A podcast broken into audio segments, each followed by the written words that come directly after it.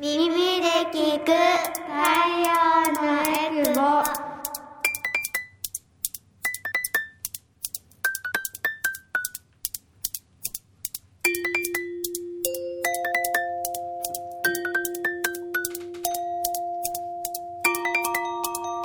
ラジオ沖縄オリジナルポッドキャスト耳で聞く太陽のエクボ。この番組は沖縄の子育てをもっと楽しくをモットーに活動しているエクボママたちが様々な子育て情報を発信していきます。子育て真っ最中のママたちが作っているフリーペーパー太陽のエクボのラジオ版になります。耳で聞く太陽のエクボパーソナリティの晴れママです。太陽のエクボは沖縄で子育てをしているママたちが集まり、フリーペーパーの発行やイベントの開催などで子育ての情報を発信しています。改めましてパーソナリティの晴れママです。私は大阪出身で小学5年生と3年生の2人の子育てをしながら普段はフルタイムで会社員として働いています。太陽のエクボではイベントの司会や広報活動などをしています。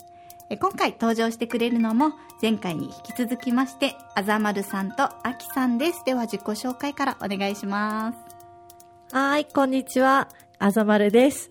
なんか急に緊張しだして何話すか忘れたんですけど、はい、えっと、私は、えっと、5年生と3年生と2歳の3姉妹を育てているママです。と、エクボの活動は、えっと、11年目です。えー、今日も楽しくうん、楽しく喋れたらと思いますので 今日やばいよね。よろしくお願いします。はい、では、さんお願いします。はい。えっと、小学校2年生の女の子、一人っ子の子育てをしています。えー、太陽のエクボのボランティアスタッフとして約2年活動しています。秋です。どうぞよろしくお願いします。はい、よろしくお願いします。さて、今回はエクボママの本音対談ということで、子育てに対する本音を子育て真っ最中のママたちで語り合っていきたいと思います。太陽のエクボ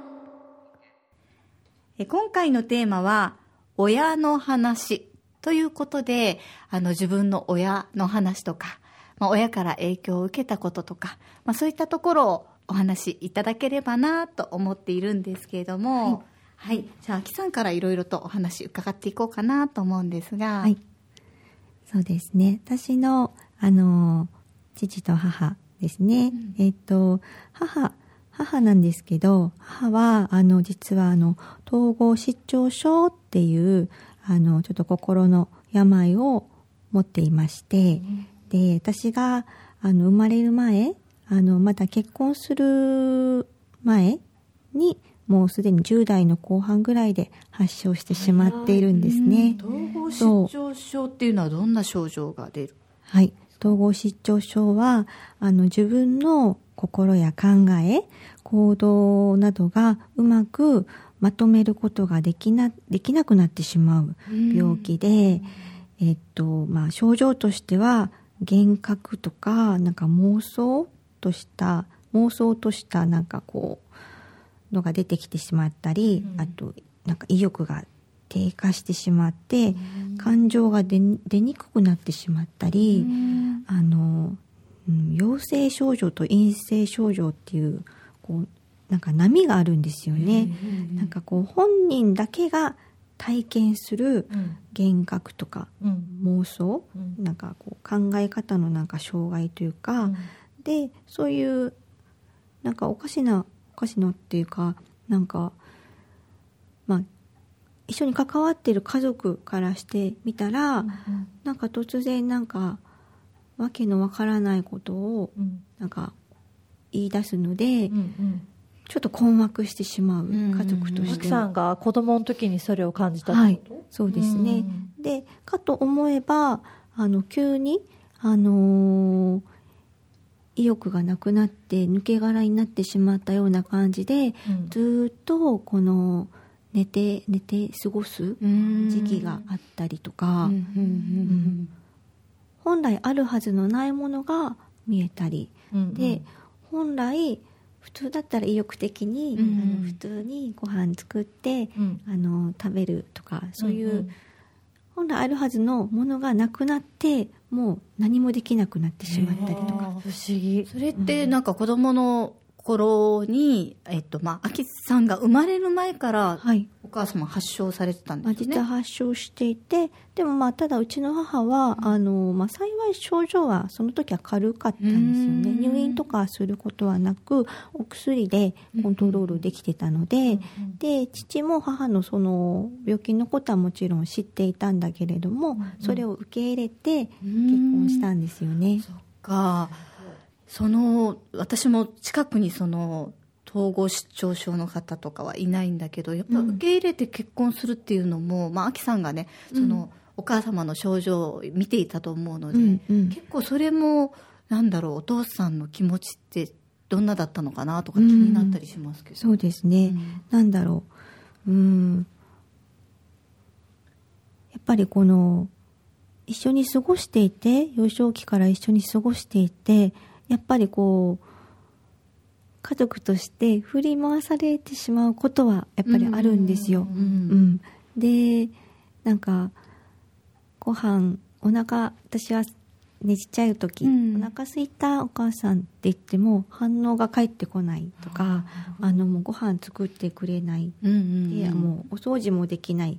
何もできない状態で本当に台所にはこうね洗えない洗われないこの食器がもう積み重なってしまったり、あのもうお家もねもうなんかもうさんさん、ね、片付けができないからうん散乱してしまった大丈夫うちもだった気がした。そうなんかそうなんですよね。でもお母さんってお話しかけても、もう「なーに?」っていう反応すらも返ってこなかったりしてなんか子供ながらになんか傷つくとかねそういったのも。そういうそうあのそういうふうな症状があるよっていうのは知ってたんですか、子供の頃に。頃はあのなんか不思議だったんですよね、うん。なんかなんでなんでだろうっていうのはなんかあって、うん。うんでも一応あの、まあ、サポートはおばあちゃんとかがすごくしてくれて、あのしてくれてでおばあちゃん家に泊まりに行った時におばあちゃんが、ん。あのあなたのお母さんはうん。こういう病気だから、うんうんうんあの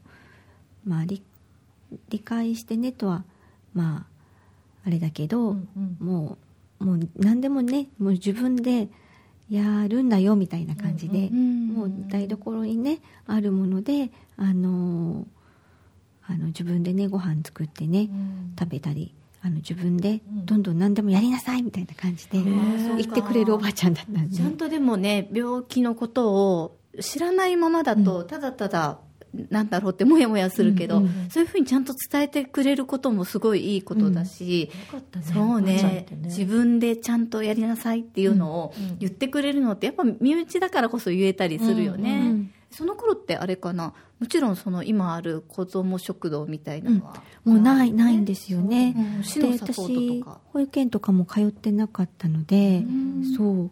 で学校から帰っても学童とかそういうのないからやっぱ鍵っ子で、うんうんうん。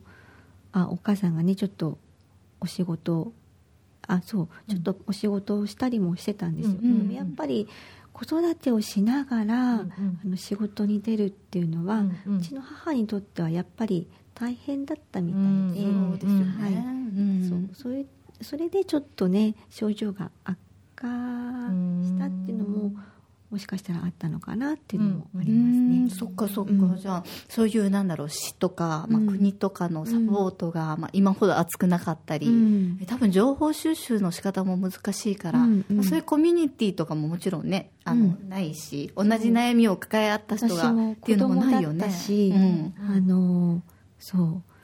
あんまりこうやっぱりね外には言えない。そうだよね、うん。自分の家はこんなだよとかってちょっと言いづらかったりもするのかしら、うんそんな中やっぱりサポートしてくれたのはうん。おじいちゃんおばあちゃん、うん。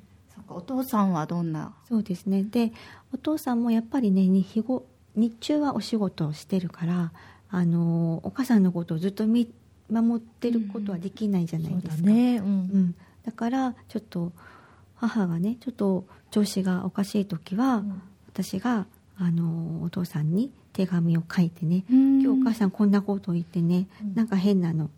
なんかお母さんのこと助けてお父さんみたいな感じでうん。お手紙書いたりとか。うん。お父さんの反応っていうのは何かあったお父さんはあのーであと多分おばあちゃんに言われることがやっぱり多かったんじゃないかな。私はおばあちゃんに電話して、うん。こんなこんななのっていう話はうん。してたし小学校の時から、だからあのーおばあちゃんはなんかこういうこと秋が言ってるから、うん。あのー今お母さん大変だったら、うん。あのー子供がうん。学校から帰っても、うん。なんかすぐ食べられるようなものうん。パンでもいいし、うん。バナナでもいいし、うん。果物とか何でもいいから、うん。子供が食べると手が届くところに何置いときなさいみたいなふうに言ってくれたりとか、そっかそっか。そうだよね。お父さんもお仕事でね、うん。きっと大変だろうから、さっき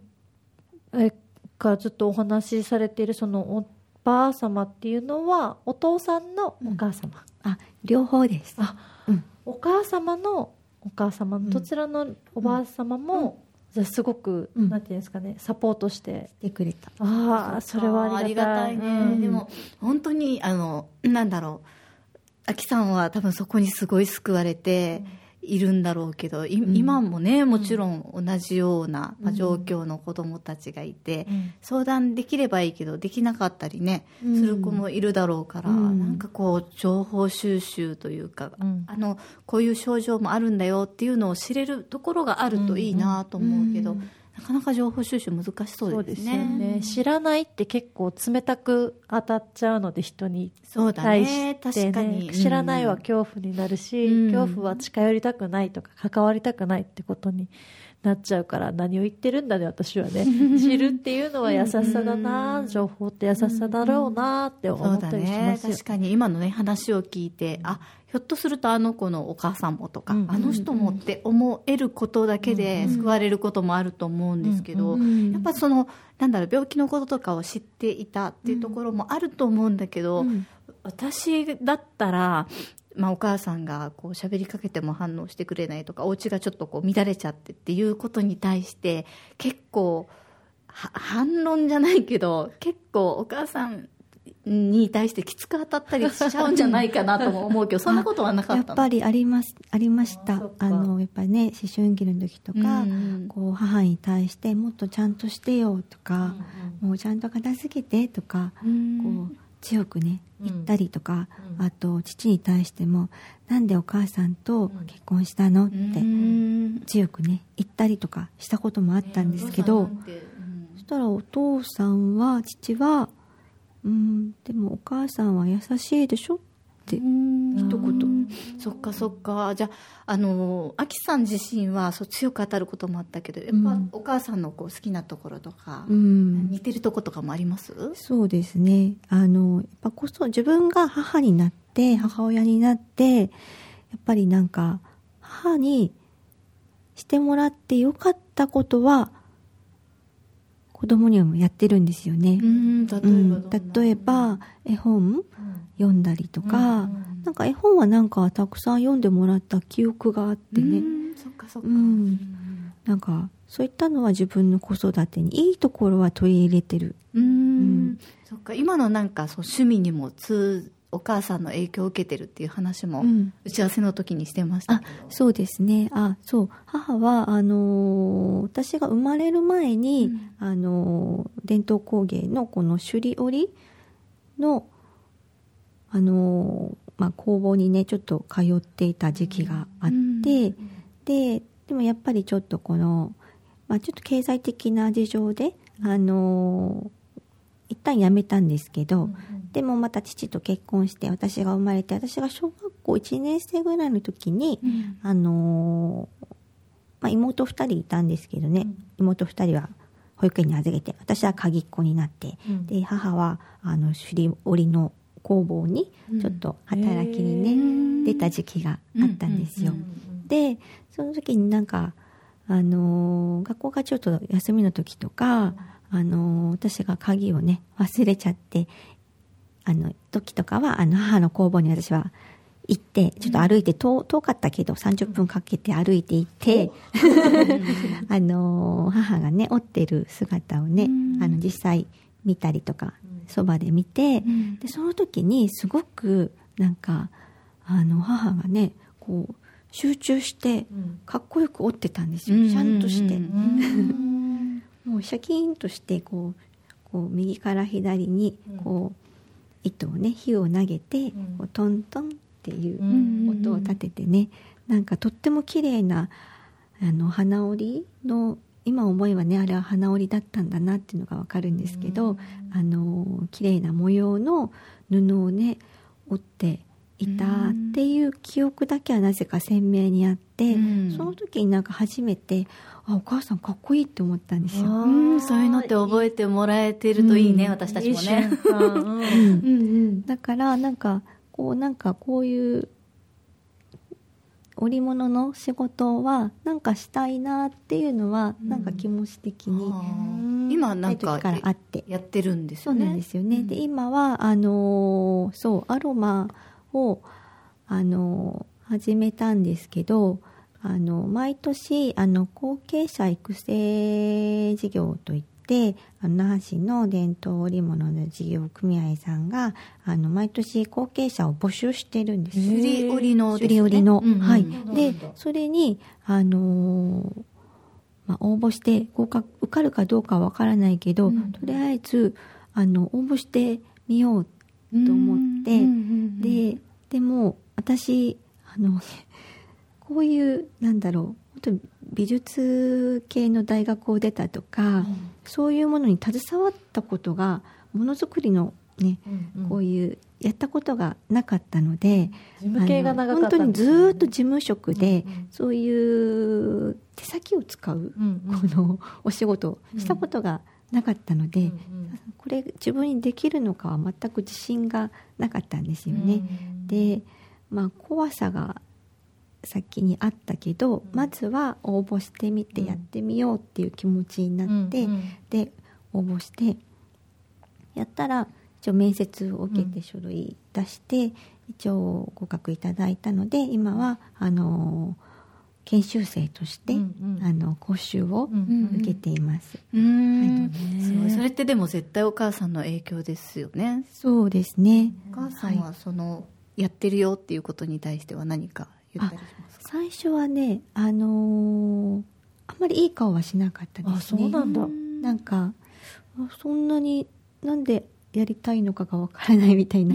そんなにねむずあの、うん。うん簡単な世界じゃないそのよ。っていろいろ知っててうん。厳しさもね。うん。あのーそんなお金儲けをしようと思ってやるものでもないし、うん。本当になんか簡単じゃないからね。うん。言ってて、なんかそれを言われてもこうねやりたいと思ったのってどどんな魅力があるんですかうん。首里より。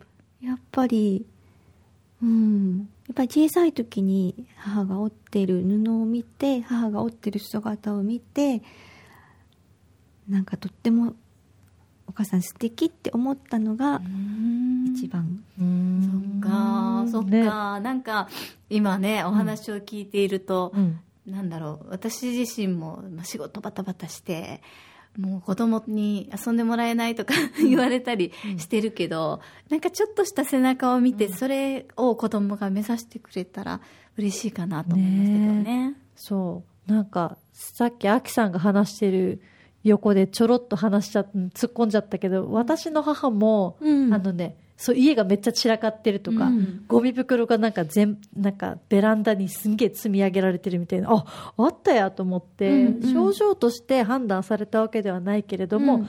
あそう確かにシングルで親女で一つで、うん。私育ったの大変だったんだろうなって思いながら、うん。まあ、嫌い嫌いな側面もあるわって思いながらも、うん。確かに好きな側面で言ったらなんかたしあのなんだろうなキッチンにずっと立ってあのいろんな人に手料理を振る舞ってる母の姿ってあったんですよ。ずーっと作ってるのが好き、うんずーっと揚げ物が好きだったな、って思った時に私も今同じことしてるんですよね、多分日曜日にビール片手にサーターアンダギー40個50個作って酔っ払ったまんま近所に配ってるみたいな、なんであの人しょっちゅうよ酒臭いまんまサーターアンダギー持ってくるんだろうみたいな、な状態なんですよ。だから、いいか悪いかは別にして、あ確かに自分の母がそのえっと、与えたわなんかこう真似したくない側面と、まあ、でも好きな側面と好きな側面を切り取って、でそれを娘が、ね、娘たちとか子供たちが見てくれていい側面をこうつないでいけたら、あいいのかもなーって今お話聞いてて、なんか安心しました。私が私が安心しました、うん。でもやっぱね大変だったと思うので幼少期、うんなんかそそこをなんだろう。お母さんのいいところをすごく、そう。多分ピックアップというか、お母さんのいいところたくさん覚えてて、そこを続けていくって思えたのはやっぱ周りのね、多分声かけとかもたくさんあったと思うので、うんなんか今ね悩んでいる人とかもたくさんいると思うのでなんかいい情報いかがでしょうエクボで、って感じですね。ね。今後ともぜ,、ね、ぜひ。そうですね、うんなんかめていきましょう。キラキラした情報だけじゃなくて、うん。ちょっと悩んでる人とかにも、うん。あのこういう情報あるよとか、うん。一人で悩まないでねみたいな情報をね、発信していけたらいいかなと思うので、ぜひあのメッセージでこういう悩みがありますだけでもいいので、うんあのちょっと声をかけていただいたりしたらなと思っております。え今回もあきさん、あざまるさんにいろんなお話を伺いました。耳で聞く太陽のエクボ。この番組では皆さんからのメッセージを募集しています。エクボアットマーク r 沖縄 .co.jp ekubo アットマーク rokinawa.co.jp もしくはツイッターでハッシュタグ太陽のエクボでつぶやいてください。番組のフォローもお願いします。子育て真っ最中のママたちが活動している太陽のエクボではイベントの開催やフリーペーパーの発行などで沖縄の子育てを応援しています。最新情報やフリーペーパーはホームページからもご覧いただけます。ぜひ太陽のエクボで検索してみてくださいね。耳で聞く太陽のエクボ。次回もまたお楽しみに。